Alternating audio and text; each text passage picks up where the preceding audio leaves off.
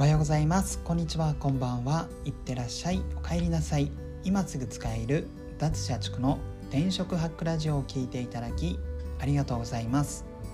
この番組はブラックな人材会社で求人広告を年間100本以上作ってきたライターが失敗しない就活方法や転職で使える考え方など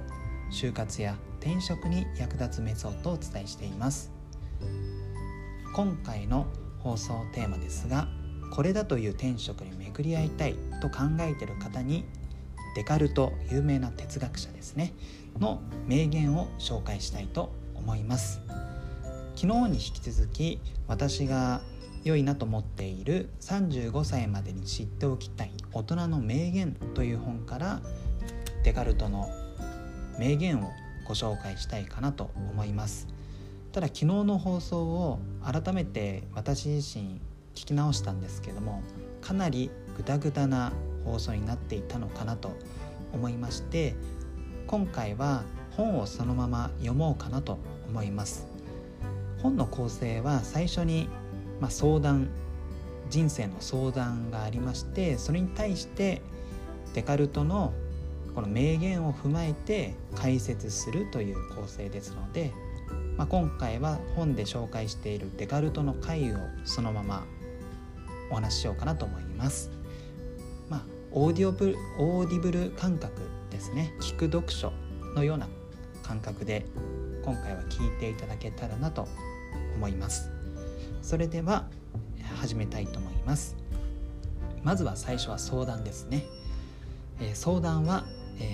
これだという転職に巡り合いたい。今の仕事は嫌いじゃないけど充実感はあまりありません。よりやりがいのある仕事を求めて転職活動した方が良いとでしょうか。という相談に対してこの本はデカルトの「我思う故に我あり」という名言を紹介していました。詳しく解説したいと思います。えー、今自分がやっている仕事を心の底からこれぞ転職と思えるケースは多くありません。自分はこの仕事に向いているのかもっといい仕事があるのではないかなど疑ってしまいがち。そう思い始めると転職したいという欲望が膨らんでいきます。しかし転職すべきかどうかという疑問の答えは簡単には出ません。近代哲学の父と呼ばれるデカルトはこう言いました。真理を探求する前に疑えるだけ疑う必要がある。転職したいと思っている時は今の仕事に対する疑いは十分に膨らませています。しかし同時に他の仕事も結局は同じことではないかと疑ったりそもそも仕事がどうこうではなく単に自分が逃げたいだけではないかと疑ったりすることも大切。特に自分の気持ちや能力は都合よく美化しがちなので勇気を振り絞って念入りに疑った方が良さそうです。ただいつまでも疑ってばかりだって仕方ありません。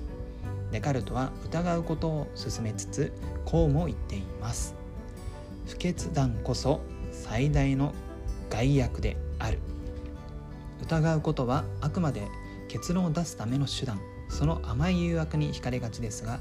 疑ったり悩んだりして意味があることをしている気になるのはもっと無意味な行為です。全てを念入りに疑った末に決断を下してももたらされた結果がイメージや期待とは食い違うケースもしばしばあります。そんな時はデカルトの言葉をかみしめましょう。私の手に入れないものを未来に一切望まず自分を満足させる。人生は場面ごとに一つの道しか選べません。一旦決めたらその道で手に入るものに満足するのが潔い態度。手に入るものは貪欲に追い止める追い求める必要はありますがないものねだりをし続けるのは言い訳か現実逃避のどちらかです。自分はどんな仕事をするのがいいのか転職すべきかやめておくべきか自分にとっての正解を見つける上で哲学の歴史を変えたこの言葉がヒントを授けてくれます。我思うゆえ我あり。全てを疑っても最後まで否定できないのはあれこれ考えている自分がここにいるということ。そう。何が正解かを決められるのは世間の常識でも周囲の意見もなく自分だけ。今の仕事が転職。転職してよかったと思えばそれは揺るぎない真理。逆に自分がそう思えない限り自分の正解は見つかりません。正解を決める場面では半端に疑うのではなく素直に自分を信じる姿勢が大切です。という本、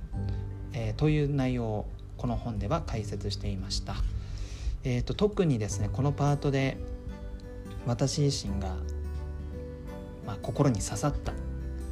デカルトの名言は不決断こそ最大の害悪であるということですね、まあ、決断しないことが一番良くないよっていうところですかね。いろいろと転職するかどうか迷うことは多々あると思います、まあ、その際にですね何かその疑う行為悩む行為に何か疲れてしまってもう現状このままでいいやというなるのはちょっとデカルトの言葉を借りると不決断こそ最大の害悪であるに当てはまるのかなと思います。まあ、人生の転機になる、まあ、選択ですからね。あのまあいろいろと悩みに悩んでそれでも失敗する可能性はありますがまずは決断をするということが一つ意義に意義があるのかなと個人的には思います、まあ、むしろこの決断をしないままなんとなく仕事を続けてしまうというのがもしかしたら惰性の人生で、まあ、振り返るとあんまり充実感のない時間を過ぎ過ごしていたと、まあ、そこで後悔してしまう可能性もあるのかなと思いますので、まあ、この不決断こそ最大の害悪であるというデカルトのこの名言は転職活動を考える際にですね一つ頭の片隅に置いた方が良いかなと個人的には思いました。はい、えー、いかがでったでしょうか。ちょっと昨日とは思考を変えて本をそのまま読むというまあ何とも言えないあの放送をしてしまったんですけどもまあ引き続きこの35歳までに知っておきたい大人の名言から仕事や転職活動に役立ちそうな名言がありましたら紹介したいと思います。最後までご視聴いただきありがとうございます。あなたの就職活動そして転職活動の成功を祈りつつ今日はこの辺でまた明日。